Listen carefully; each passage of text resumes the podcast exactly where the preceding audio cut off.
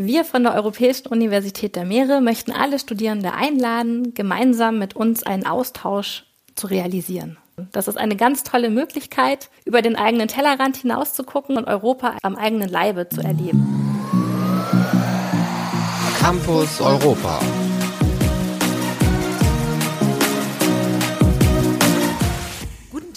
Liebe Zuhörerinnen und Zuhörer. Ich begrüße Sie ganz herzlich zu einer neuen Folge von Campus Europa, dem DAAD-Podcast rund um die europäischen Hochschulallianzen.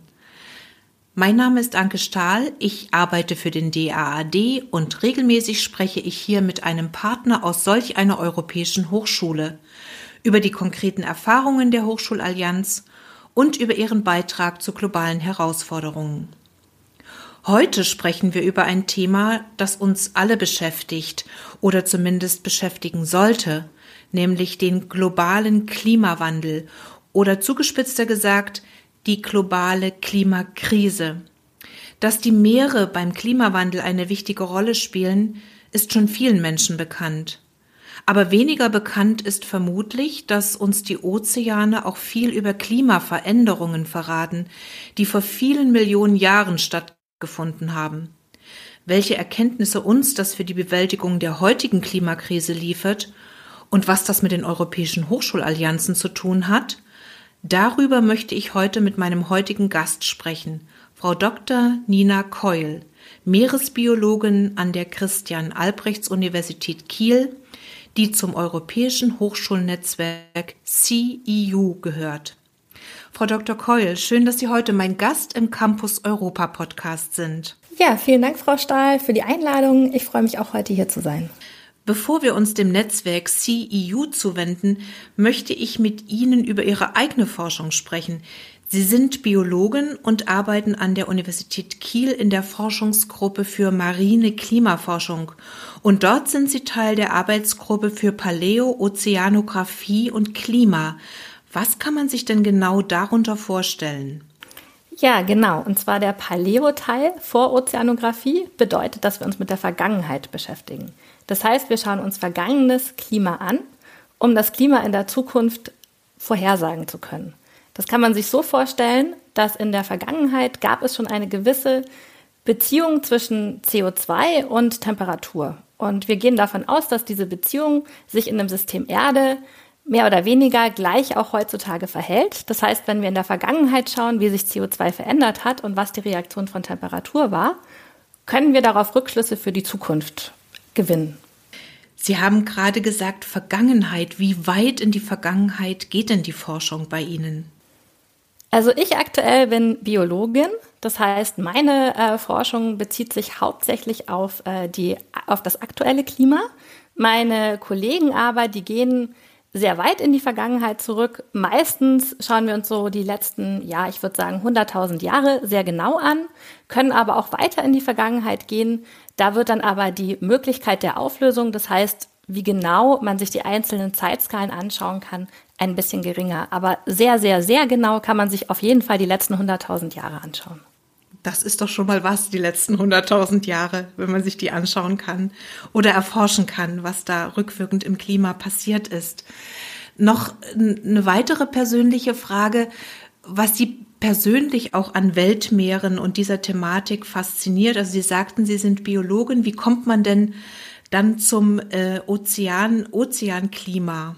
Also ich wollte schon immer Meeresbiologin werden. Das heißt, der Fokus aufs Meer hat sich bei mir schon sehr früh im Grundstudium gelegt.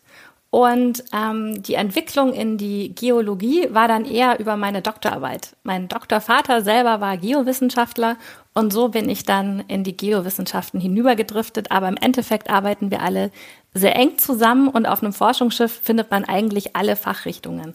Das heißt, da arbeitet der Biologe mit dem Geowissenschaftler, mit dem Physiker alle sehr eng zusammen. Von daher gesehen ist es eine sehr nette interdisziplinäre Arbeitsatmosphäre, die meinen Arbeitsalltag auch so schön macht. Weil Sie gerade Forschungsschiff gesagt haben, da klingt so ein bisschen durch, dass man als Meeresbiologin viel rumkommt auf den Weltmeeren. Ist das so? Es war auf jeden Fall prä-Corona so. Da äh, waren wir sehr viel unterwegs. Aktuell haben wir so einen kleinen Knick in unseren Ausfahrten, aber wir sind auch wieder unterwegs. Ich gerade nicht, weil ich Mutter geworden bin, aber meine Kollegen fahren zum Beispiel in zwei Wochen auf die Ostsee hinaus. Dann erstmal herzlichen Glückwunsch zur Geburt Ihres Kindes Dankeschön. und äh, ja, dann irgendwann eben auch mal wieder ähm, die Mitfahrt auf einem dieser Forschungsschiffe. Jetzt ist das, glaube ich, ein ganz guter Übergang zu Ihrer Hochschulallianz CEU, die wir jetzt ein bisschen näher betrachten möchten. Was verbirgt sich denn hinter dieser Abkürzung des Netzwerks CEU, also buchstabiert SEA-EU? Genau, also wir haben uns zusammengeschlossen zu einer Allianz aus sechs verschiedenen Hochschulen. Und wie der Name eben schon sagt, wir haben den Fokus auf das Meer. Das heißt, unsere Allianz ist aus Forschungskontakten entstanden. Wir haben davor schon zusammen geforscht und haben uns dann überlegt, dass wir uns auch gerne in der Lehre austauschen würden. Und da wir natürlich alle aus der Marinenforschung kommen, hat sich dann bei unserer Hochschulallianz auch der Marinefokus einfach sehr einfach dargelegt und ist auch bis heute der Hauptfokus von unserer Allianz. Man könnte sagen, ich glaube, es steht sogar auf Ihrer Website, es ist die Europäische Universität der Meere, ein geradezu poetischer Name. Das nimmt also eine zentrale Rolle ein, das Meer in ihrem Netzwerk. Ich habe auch auf der Webseite der Universität Kiel gelesen, dass die sechs Partner der Allianz aus äh, Spanien, Frankreich, Polen, Kroatien, Malta und Deutschland geografisch fast alle europäischen Meere umfassen. Deshalb meine Frage, wie stellt sich denn die Situation der einzelnen Meere in Europa dar? Sind die unterschiedlich vom Klimawandel betroffen oder gibt es doch da eigentlich sehr viele Gemeinsamkeiten? Also es gibt äh, an sich natürlich grobe Gemeinsamkeiten. Es haben alle Meere eigentlich gerade ein Problem, dass es zu warm wird. Also nicht nur an Land. Wir merken die Klimaerwärmung, sondern auch die Meere. Und deswegen Erwärmung findet es eigentlich in allen äh, europäischen Meeren, aber durch die besonderen Gegebenheiten gibt es natürlich andere Effekte, die mehr oder weniger stark ausgeprägt sind. Wir zum Beispiel sind ja an der Ostsee und eines der nicht so weit bekannten Nebeneffekte der, äh, des Klimawandels ist eine Reduzierung des Sauerstoffgehaltes der Meere. Und das ist zum Beispiel etwas, was die Ostsee sehr, sehr stark betrifft, aufgrund ihrer, ihrer Lage und der äh, Struktur, also wie sie aufgebaut ist. Aber jetzt zum Beispiel das Mittelmeer hat davon eigentlich momentan zumindest noch sehr wenig Probleme. Das heißt, die einzelnen Effekte treffen die unterschiedlichen Ozeane sehr stark, aber gemeinsam haben sie alle, dass sie wärmer werden und auch saurer werden. Saurer werden sie deswegen, da sich das äh, Kohlenstoffdioxid, was wir in die Luft blasen, sich sehr gut im Wasser löst und ähm, deswegen dort dafür sorgt, dass die Meere saurer werden. Wenn sich die Allianz ähm, auch um das Thema kümmert, sozusagen die zentrale globale Herausforderung wie den Klimawandel zu adressieren, welche Themen stehen dann da in Ihrer Allianz ganz besonders im Mittelpunkt? Klimawandel umfasst ja unheimlich viel und äh, auch in den Meeren sehr viel. Welche Unterthemen oder konkreten Themen adressieren Sie in Ihrer Allianz ganz besonders? Gemeinsam in der Allianz haben wir einen sehr großen, weiten Forschungsschwerpunkt. Es ist aber so, dass dieser Zusammenschluss der Allianz uns natürlich erlaubt, Ressourcen gemeinsam zu nutzen. Wir haben in Kiel eine Ausfahrt, die findet jedes Jahr statt. Haben wir sogar geschafft, letztes Jahr unter Corona-Bedingungen mit den Studierenden rauszufahren. Und dort ermöglichen wir den Studierenden quasi so eine Art eigene Mini-Forschung auf dem, auf der Kieler Förde zu machen. Und im Rahmen dieser äh, Ausfahrt ist es uns natürlich jetzt möglich, Studierende von den anderen Hochschulen einzuladen und auch daran teilhaben zu lassen. Das heißt, Studierende können jetzt zum Beispiel aus Cadiz kommen, das heißt, die kennen sich wahrscheinlich sehr gut mit dem nördlichen Atlantik aus, können sich dann bei uns in die Ostsee hineinarbeiten. Und so natürlich dann, äh, wenn man jetzt gerade bei dem Klimaforschungsschwerpunkt bleiben möchte, sich natürlich anschauen, wie sich jetzt Klimawandel in verschiedenen Bereichen auswirkt. Wenn Sie gerade sagten Ausfahrten, also ähm, ich vermute, das wird dann auch äh, an anderen Universitäten Ihres Netzwerks möglich sein.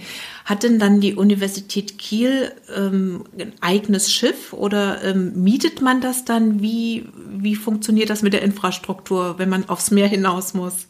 Generell ist es so, dass Deutschland in der glücklichen Lage ist, sehr viele Forschungsschiffe zu besitzen. Das ist bei unseren anderen Allianzpartnern unterschiedlich. Und wir sind auch in der Lage, die kleineren Forschungsschiffe für die äh, Ausfahrt für Studenten zu benutzen. Wir benutzten ein Forschungsschiff, das ist relativ klein, aber damit könnte man auch so zwei, drei Wochen über die Ostsee zum Beispiel schippern, die Alcor. Die ist normalerweise ganz normal im Forschungsalltag eingebunden, aber als Lehrender hat man die Möglichkeit, sich für Schiffszeit zu bewerben für diese Studierendenausfahrten. Und gerade bei uns im Studiengang Marine Geowissenschaften nehmen wir davon natürlich gerne Gebrauch. Da kann ich mir gut vorstellen, dass Kiel für die anderen ähm, Partner, für die Studierenden total äh, attraktiv ist, wenn man eben dann solche Ausfahrten äh, machen kann, wenn sie da viel besser ausgestattet sind. Ähm, das ist sozusagen äh, auch ein Mehrwert, den wahrscheinlich Kiel für das äh, Netzwerk mitbringt, aber nicht nur dieser. Äh, was würden Sie denn sagen oder auf die Frage antworten, welchen Mehrwert oder was bringt der Verbund, wenn man also gemeinsam an, an Forschungsfragen forscht und seine unterschiedlichen Perspektiven dann einbringt? Könnten Sie da vielleicht auch mal ein konkretes Beispiel nennen? Also generell ist es so, dass einer der Hauptmehrwerte natürlich die gemeinsame Nutzung von Ressourcen ist. Andererseits aber natürlich auch die gemeinsamen Forschungsinteressen. Wir haben uns jetzt in der Allianz verschiedenen äh, Forschungsschwerpunkten äh, gewidmet und tauschen uns dazu aus. Hm, ich möchte aber ein Beispiel zum Beispiel jetzt aus der, aus der Lehre wählen, weil wir ja hauptsächlich äh, eine, äh, einen Fokus auf unsere Studierenden haben und wir uns in der Lehre auch austauschen äh, wollen. Das heißt, wenn man nochmal auf diese Ausfahrt zurückkommt, wir haben jetzt zum Beispiel in der Allianz angefangen, diese Ausfahrt zu digitalisieren. Das heißt, wir sind jetzt wirklich dann in der Lage, diese Ausfahrt ganz normal durchzuführen mit unseren Partnern auf äh, digitaler Weise. Das heißt, die Studierenden gehen auf eine Webseite, locken sich da ein und führen den Cruise dann äh, digital durch. Und da ist es dann jetzt eben so, dass wir die Forschung der Kollegen direkt einbinden können. Das heißt, man kann dann sich nicht nur unsere Daten anschauen von der Ostsee, sondern man kann dann sich dann auch die Daten von zum Beispiel aus dem Mittelmeer von unseren Kollegen in Split anschauen oder aus Malta oder eben aus dem Nordatlantik. Das heißt, wir können ganz äh, zentral unsere Forschung zusammenbündeln und dann eben auch den Studierenden bereitstellen. Natürlich machen wir das auch für unsere eigene Forschung, aber eben auch für die forschungsorientierte Lehre bei den Studierenden. Das klingt ja spannend, dass man äh, diese Reise, diese Cruise auch digital durchführen kann. Sind das jetzt nur Daten, die da auf der Webseite stehen oder sind das dann auch Videoaufnahmen, Filmaufnahmen partiell, um eben mal digital in das entsprechende Meer einzutauchen? Genau, das ist quasi eine Zusammenstellung von allen von Ihnen genannten Formaten. Wir haben eine Kombination aus Videos, aus kleinen Übungen für die Studierenden. Das heißt ganz normal, wie sie bei uns auf der Ausfahrt natürlich ihre Aufgaben erledigen müssen, übererledigen sie die jetzt in digitaler Weise. Das heißt, auf dem Schiff würden wir sie mit einem Wasserschöpfer Wasser holen lassen. In der Ausfahrt machen sie das jetzt digital, aber haben hinterher dann natürlich die entsprechenden Daten von uns zur Verfügung gestellt bekommen. Das heißt, es ist eine sehr, ja, sehr interaktive Plattform, um so viel wie möglich der Aspekte der Ausfahrt auch darstellen zu können. Die Digitalisierung dieser Ausfahrt, hatten Sie das ohnehin im Plan oder ist das äh, ganz speziell durch die Corona-Pandemie besonders vorangetrieben worden? Ich würde sagen, das war etwas, was ich mir schon immer gewünscht habe. Aber natürlich in der Corona-Pandemie ist es so, dass man das dann akut im Kopf hat, dass vielleicht diese Ausfahrt nicht stattfinden kann oder zumindest nicht so in der Art und Weise, weil man natürlich die Hygienemaßnahmen beachten muss. Und ähm, in dem Fall hatten wir dann wirklich das Glück, dass Digitalisierungsmaßnahmen ausgeschrieben wurden vom DAAD und wir uns darauf beworben haben und wirklich auch die Möglichkeit eben hatten, diese Ausfahrt zu digitalisieren, weil das natürlich alles ein bisschen kostenintensiver ist als das, was man normalerweise in seinem Universitätsbudget zur Verfügung hat. Diese Erfahrung machen ja alle Allianzen oder alle Hochschulen, die äh, bestimmte Projekte auch äh, digitalisieren, dass das doch äh, von den Ressourcen her und natürlich auch vom Geld her aufwendig ist. Umso schöner ist es natürlich, wenn man da auch Dinge miteinander kombinieren kann und dann auch verschiedene Programme miteinander gut vernetzen kann. Wenn man jetzt noch mal zum großen Ziel äh, dieser Allianz, also die äh, Bearbeitung der Herausforderungen des Klimawandels äh, in den Meeren zu sprechen kommt, wo wollen Sie denn am Ende dieser ersten Förderzeit, also drei Jahre haben Sie ja, wo wollen Sie denn da ungefähr stehen? Also was ist Ihr Ziel? Was wollen Sie da erreicht haben? Unser Ziel konkret ist es, dass die Studierenden den Hauptfokus und eben auch den Hauptmehrwert von dieser Allianz empfangen dürfen. Das heißt, wir haben es uns zum Ziel gesetzt, unsere Studierenden auszutauschen, weil wir eben drei äh, drei Jahre lang die Möglichkeit haben, unsere Lehre auszutauschen. Da ist uns jetzt wirklich die Corona-Pandemie, würde ich sagen, eigentlich hat uns zum Vorteil gereicht, weil sehr viel Lehre gerade digital stattfindet. Das heißt, wir sind in der Lage, Studierenden aus Cadiz zum Beispiel unsere Kurse in Kiel anzubieten. Studenten aus Split können an Kursen in Polen teilnehmen und so weiter und so fort. Und unser Ziel ist es wirklich, dass wir in den drei Jahren die Struktur so aufgebaut haben, dass Studierende frei nach ihren Möglichkeiten und Interessen sich die Kurse aus den Universitäten zusammensuchen können.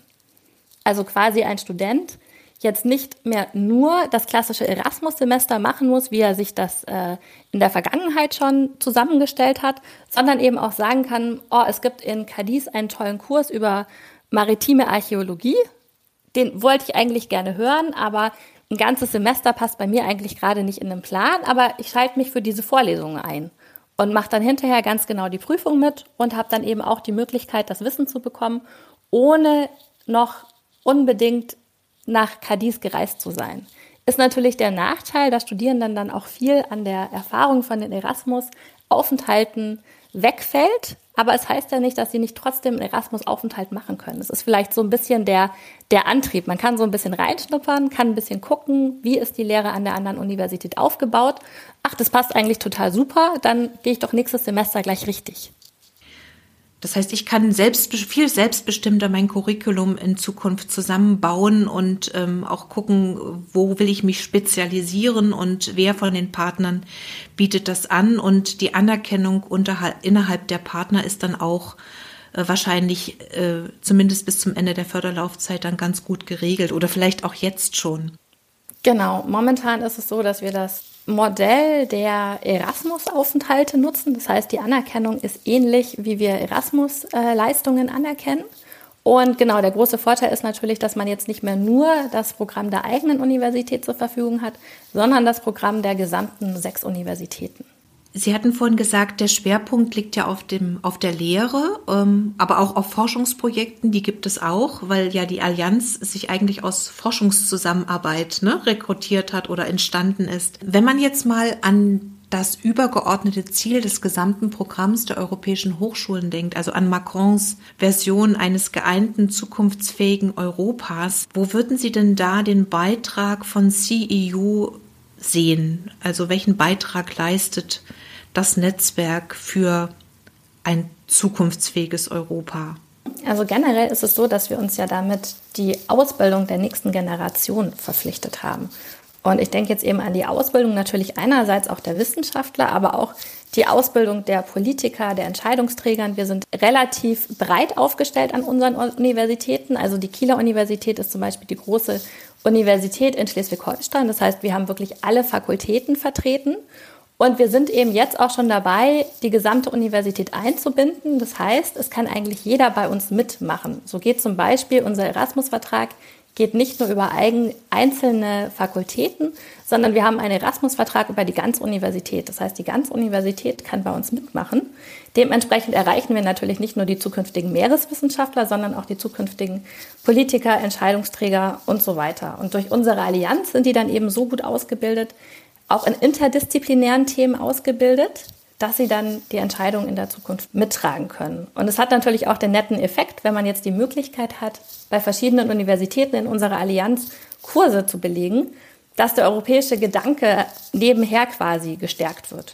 Das klingt sehr spannend, äh, dass Sie das für die ganze Universität öffnen. Das heißt also, ich kann mir das so vorstellen, ich muss jetzt nicht unbedingt Biologin sein oder ähm, Geologin oder Geografin, sondern ich kann auch aus einer ähm, politikwissenschaftlichen Richtung vielleicht kommen oder aus Landschaftsgestaltung oder wie auch immer und könnte an dem Netzwerk oder an den Partneruniversitäten ähm, entsprechende Kurse belegen und könnte mich sozusagen auch dem Thema Meeresbiologie oder Klimawandel äh, der Ozeane, das könnte, da könnte ich mich darüber nähern und da interdisziplinär zusammenarbeiten. Genau, Interdisziplinarität ist da wirklich der Stichpunkt. Das heißt, es kann wirklich jeder mitmachen, egal von welcher Fakultät er kommt. Das ist wirklich auch bei einigen Studiengängen eigentlich die einzige Erasmus-Möglichkeit, die die Studierenden haben. Es gab davor keine Verträge und jetzt haben sie wenigstens die Möglichkeit, über CEU teilzunehmen müssen sich natürlich dann entsprechende Kurse vor Ort selber zusammensuchen. Ich kenne mich sehr gut in den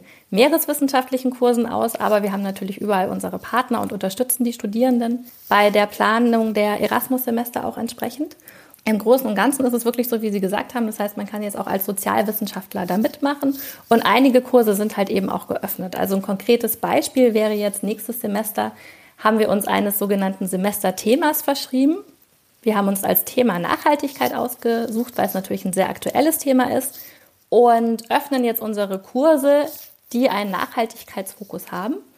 Und auch wenn jetzt der Kurs, den ich öffne, das ist ein Kurs, den ich bei uns in den Marinen Geowissenschaften für, für unseren internationalen Studiengang schon angeboten habe, den öffne ich aber jetzt nicht nur für andere Geowissenschaftler, sondern auch für Studierende von anderen Disziplinen, weil wir uns eben in diesem Nachhaltigkeitsmodul sowieso schon die Nachhaltigkeit im Ozean aus verschiedenen Blickwinkeln anschauen. Das heißt, wir haben uns Dozenten eingeladen von anderen Fakultäten, zum Beispiel jemand aus den Rechtswissenschaften, erzählt uns dann was zu Law of the Seas, also wie ist es überhaupt, wie ist der Rechtsraum auf dem Ozean geregelt. Und über diese Möglichkeiten schauen wir uns dann eben Nachhaltigkeit im Ozean an und können so dann natürlich auch andere Studierende mitnehmen, die eigentlich als Hintergrund jetzt nicht unbedingt das Meereswissen brauchen, sondern eigentlich nur ein Interesse, in unserem Fall das Interesse dann an der Nachhaltigkeit. Da brauche ich also gar keine Vorkenntnisse ähm, in dem Bereich, sondern kann mich einfach einbringen, wenn ich das Interesse und äh, die Motivation habe, an dem Thema Nachhaltigkeit eben mitzuarbeiten. Das ist, klingt sehr attraktiv und äh, die Frage wäre auch, wie machen Sie denn das innerhalb der Universität Kiel bekannt? Also wie gewinnen Sie sozusagen disziplinübergreifend dann Interessenten aus den anderen Fakultäten? Natürlich viel über Lobbyarbeit. Wir haben in Kiel das Glück, dass unser, ähm, ich würde sagen, unsere, unser Kernteam CEU sitzt bei Kiel Marine Sciences. In der Universität in Kiel haben wir vier Schwerpunkte. Ein Schwerpunkt davon ist Kiel Marine Sciences. Und über diesen Schwerpunkt haben wir davor schon alle Fakultäten quasi integriert gehabt. Das heißt, bei Kiel Marine Science machen jetzt nicht nur die Naturwissenschaftler mit, sondern eben auch Rechtswissenschaftler, Sozialwissenschaftler und so weiter und so fort. Das heißt, wir hatten schon eine sehr enge Kooperation mit den Partnern aus den anderen Fakultäten und nutzen jetzt natürlich diese enge Kooperation, um auch CEU darüber bekannt zu machen, Leute für verschiedene Aktivitäten ins Boot zu holen und nutzen auch die Multiplikatoren hinsichtlich der Gewinnung von Studierenden. Das heißt, Sie haben da so richtig einen kleinen Strukturwandel auch an der Universität Kiel beflügelt vielleicht, ne? Auch von diesem Nukleus dieses Instituts oder dieses äh, Marine Science Schwerpunkts. Genau, zumindest sind wir eben gerade dabei, CEU für längerfristig an der Universität zu etablieren, weil wir natürlich hoffen, dass wir nicht nur diese drei Jahre Förderperiode haben, sondern eben auch in die Verlängerung gehen können, weil die Themen, die wir uns gestellt haben oder deren Beantwortung wir uns äh, auf die Fahne geschrieben haben, die haben natürlich auch einen längerfristigen Charakter. Das heißt, wir denken auch eher so in fünf bis zehn Jahresschritten. Ähm, Sie haben, Frau Keul, Sie haben vorhin die Partner aus Cardis und Split erwähnt, unter anderem. Da möchte ich noch mal ein bisschen genauer nach der Zusammenarbeit mit den Partnern nachfragen, wie die sich inzwischen entwickelt hat, wie sie sich vielleicht auch schon weiterentwickelt hat in diesem ersten Jahr. Können Sie da für weitere Themen konkretes Beispiel nennen? Generell ist es so, dass wir natürlich alle ein bisschen umplanen mussten. Das betrifft auch die anderen Hochschulallianzen. Wir konnten einiges der Austausche, die wir geplant haben, natürlich nicht so umsetzen, Corona-bedingt, wie wir es uns gewünscht hätten. Dementsprechend sind wir jetzt aktuell dabei, uns zu überlegen, wie wir gemeinsame Abschlüsse generieren können. Und wir haben uns auch zum Ziel gesetzt, gemeinsame Masterabschlüsse zu entwickeln. Wenn wir noch mal auf Ihr Forschungsgebiet zurückkommen, Frau Keul, ähm, als Meeresbiologin, und Sie haben gesagt, Sie beschäftigen sich mit der jüngeren Vergangenheit der Meere, also mit der ganz jungen Vergangenheit oder der Gegenwart der Meere. Sie sind ja nicht nur in der Lehre tätig, sondern Sie forschen ja sicherlich auch weiter. Wie profitieren Sie denn in Ihrem Forschungsgebiet von der Zusammenarbeit in der Allianz? Generell ist es natürlich so, dass wir verschiedene Maßnahmen auch entwickeln, wie wir uns gegenseitig austauschen können, eben auch in der Forschung. Ein Beispiel wäre jetzt zum Beispiel, wir haben über den DAD, gab es ein Zusatzfunding, was wir akquiriert haben. Und da haben wir uns überlegt, dass wir gemeinsame Forschung, also in Form von Abschlussarbeiten fördern wollen. Das heißt, die Aufenthalte der Studierenden werden gefördert an anderen Universitäten. Das heißt, ein Forschungsthema wird vorgegeben. Das wäre jetzt bei mir, wie sich Kalzifizierer unter Klimawandelbedingungen entwickeln. Und dieses Thema wird dann eben an zwei verschiedenen Universitäten bearbeitet. Also zum Beispiel ein Masterstudent in Kiel und ein Masterstudent in Brest. Und dann hinterher werden die Ergebnisse zusammen, zusammengetragen. Das heißt, man kann Versuche an ähnlichen Arten an den zwei Standorten machen und dann gucken, ob sich Unterschiede finden lassen. Das wäre jetzt eben ein konkretes Beispiel, wie ich von meiner Forschung auch davon äh, partizipieren könnte, dass ich jetzt natürlich die Gelegenheit habe, Abschlussarbeiten nicht nur lokal auszuschreiben, sondern eben auch in anderen Meeren erforschen zu lassen. Jetzt noch mal eine ganz andere Frage. Ich äh, habe gelesen oder gelernt, dass Ihr Netzwerk CEU insgesamt auch viele assoziierte Partner hat, darunter auch Städte. Deswegen meine Frage, also vom Meer zum Land gewissermaßen, wie kann man sich denn die Kooperation ihrer, innerhalb ihrer Allianz mit den Städten äh, vorstellen und wie werden diese denn ganz konkret äh, bei der Bearbeitung äh, zum Thema Klimawandel eingebunden? Sind das dann Städte am Meer oder sind das auch Städte weiter weg vom Meer? Wie muss ich mir das vorstellen? Also generell ist es so, dass die assoziierten Partner dann quasi die Städte sind, wo die Universitäten auch sitzen. Also in unserem Fall in Kiel, wir sitzen nur in Kiel, aber zum Beispiel die Universität in Cadiz ist eine Universität, die ihren Standort an vier verschiedenen Städten hat. Und diese Summe der Städte, die sitzen bei uns als assoziierte Partner mit drin. Und es gibt natürlich viele viele Gedanken, die wir gemeinsam denken. Und es ist natürlich sehr schön, wenn man die Stadt als assoziierten Partner hat, weil man dann auch eine große Unterstützungsmöglichkeit, gerade mal wenn man jetzt an ja, die Kommunikationsarbeit von uns denkt, natürlich eine große Unterstützungsmöglichkeit von der Stadt hat. Also ganz konkret wäre zum Beispiel in Kiel haben wir einmal im Jahr das große Segel-Event, die Kieler Woche. Ähnliche Events ähm, gibt es auch in Cadiz und in Brest. Und da ist es natürlich so, dass wir als Allianz da natürlich auch aktiv sein möchten und unsere Aktivitäten auch der breiten Öffentlichkeit zur Information zur Verfügung stellen möchten. Das heißt, wenn man jetzt weiterspinnt, wie kann CEU jetzt bei der Kieler Woche aktiv werden, stelle ich mir natürlich vor, dass wir uns ein, ähm, ein kleines Zelt aufbauen. Die Universität hat immer ein Zelt auf jeden Fall auf der Kieler Woche, wo sie ihre Aktivitäten vorstellt. Das heißt, da könnte man sich mit, mit ran, äh, ranhängen und da dann eben ja, einen Einblick in die Allianz geben, eine Möglichkeit der äh, Bevölkerung zu geben, bei uns mitzumachen, haben wir schon bei einigen anderen ähm, Aktivitäten. Das heißt, wir haben zum Beispiel eine, eine Schüleruni, das heißt, Schüler können ähm, aktiv bei uns mitmachen. Und da ist natürlich, sind solche großen Events in den Städten natürlich sehr schöne Multiplikatoreffekte. Wenn ich ganz weit in die Zukunft träumen würde, fände ich es natürlich schön. Wir haben ja diese Tradition der Städtepartnerschaften in, in Europa wäre es natürlich schön, wenn sich diese Aktivitäten von der CEU-Allianz in ferner Zukunft in einer Städtepartnerschaft niederschlagen würde. Aber das ist jetzt ein äh, Traum in die weitere Zukunft, äh, auf jeden Fall weiter als diese zwei Jahre, die wir noch Projektlaufzeit haben.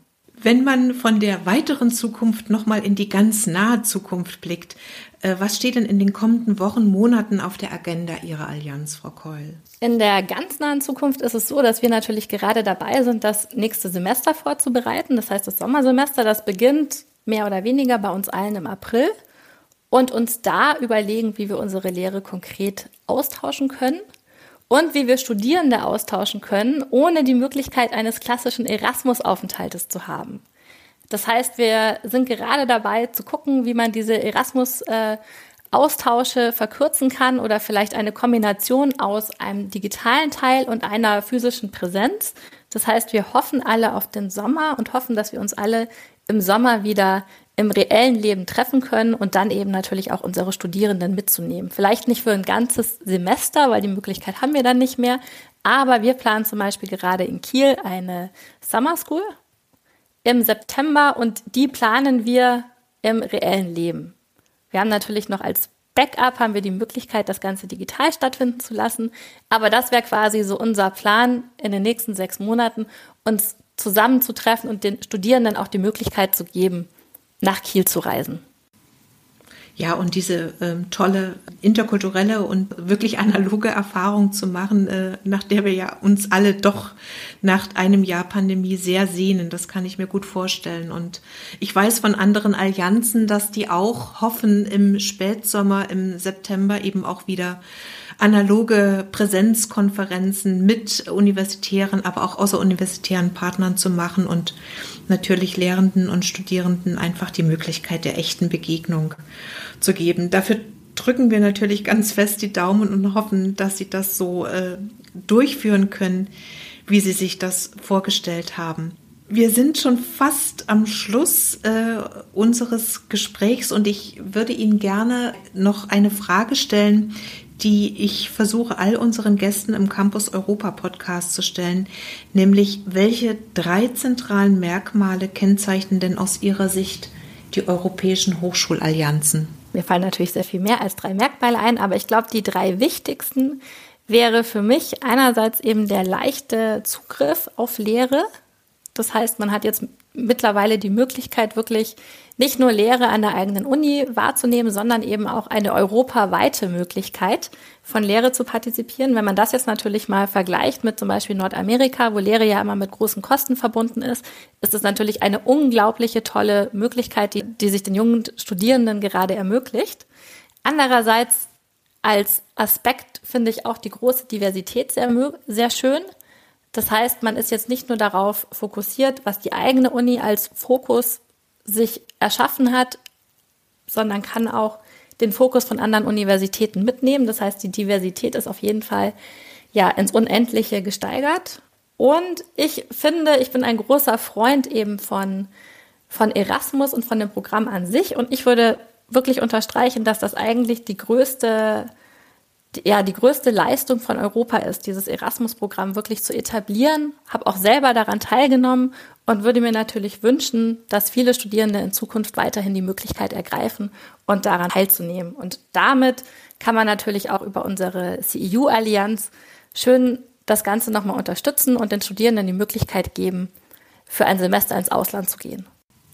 Das war eigentlich ein toller Abschlusswunsch. Äh, sonst hätte ich Ihnen die Frage noch gestellt, ob Sie einen Abschlusswunsch oder ein Abschlusswort äh, haben, das Sie unseren Zuhörerinnen und Zuhörern noch mitgeben wollen. Aber das mit dem Erasmus-Aufenthalt, äh, diesen europäischen Aufenthalt, diesen Austausch, das fand ich schon sehr gut. Aber ich möchte Ihnen die Gelegenheit nicht nehmen, Frau Keul, wenn Sie trotzdem noch ein Abschlusswort oder einen Abschlusswunsch haben. Ja, wenn ich mir zum Abschluss etwas wünschen dürfte, dann wäre es wirklich der Aufruf an die Studierenden, bei Erasmus mitzumachen. Das ist eine ganz tolle Möglichkeit, über den eigenen Tellerrand hinaus zu gucken. Klar, einerseits bekommt man dadurch auch Lehre vermittelt, was auch ein sehr schöner Nebeneffekt ist, aber man hat eben auch die einzige Möglichkeit oder die einmalige Möglichkeit, bei Erasmus mitzumachen und Europa am eigenen Leibe zu erleben. Das heißt, man kann, finde ich zumindest, Europa nur verstehen, wenn man es auch bereist hat und Erasmus ist eine tolle Möglichkeit dafür, das in die Tat umzusetzen. Das heißt, mein Aufruf an alle Studierende, wenn es dann dann wieder geht, nehmt die Möglichkeit des Erasmus-Aufenthaltes in eurem Studium in Anspruch. Liebe Frau Keul, ganz, ganz herzlichen Dank für dieses spannende Gespräch und die spannenden Einblicke in Ihre Allianz CEU, für die ich natürlich Ihnen und Ihren Kolleginnen und Kollegen und den Studierenden ganz viel Erfolg wünsche und auch die Verwirklichung der Pläne, die sie nicht nur für dieses Jahr, sondern für die gesamte Förderlaufzeit haben und darüber hinaus. Alles Gute für Sie auch persönlich mit Ihrer äh, Familie und natürlich für das Netzwerk CEU. Ja, vielen Dank, Frau Stahl, für das angenehme Gespräch. Mehr zu der Allianz CEU und den Schwerpunkten finden Sie auf der Projektwebseite unter c-eu.org. Weitere Informationen zu den europäischen Hochschulallianzen und dem DAAD finden Sie unter daad.de/eon. Campus Europa ist ein Podcast des DAAD. Vergessen Sie nicht, unseren Podcast zu abonnieren, damit Sie keine Folge mehr verpassen und empfehlen Sie ihn auch gerne weiter. Unsere nächste Folge erscheint in 14 Tagen. Bis dahin, vielen Dank fürs Zuhören, bleiben Sie gesund und bis zum nächsten Mal. Ihre Anke Stahl. Campus Europa.